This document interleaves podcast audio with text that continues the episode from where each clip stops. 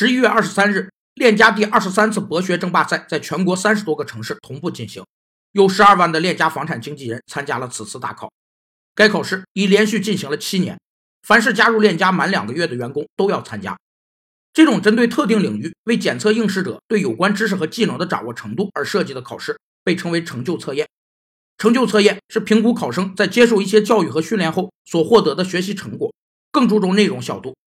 成就测验有四个功能。一是反馈功能，得分能了解学生对有关知识、技能的掌握情况，从而调整和改进教学；二是评价功能，不但可评价学生和教师，还可做跨区域的横向比较和跨年代的纵向比较；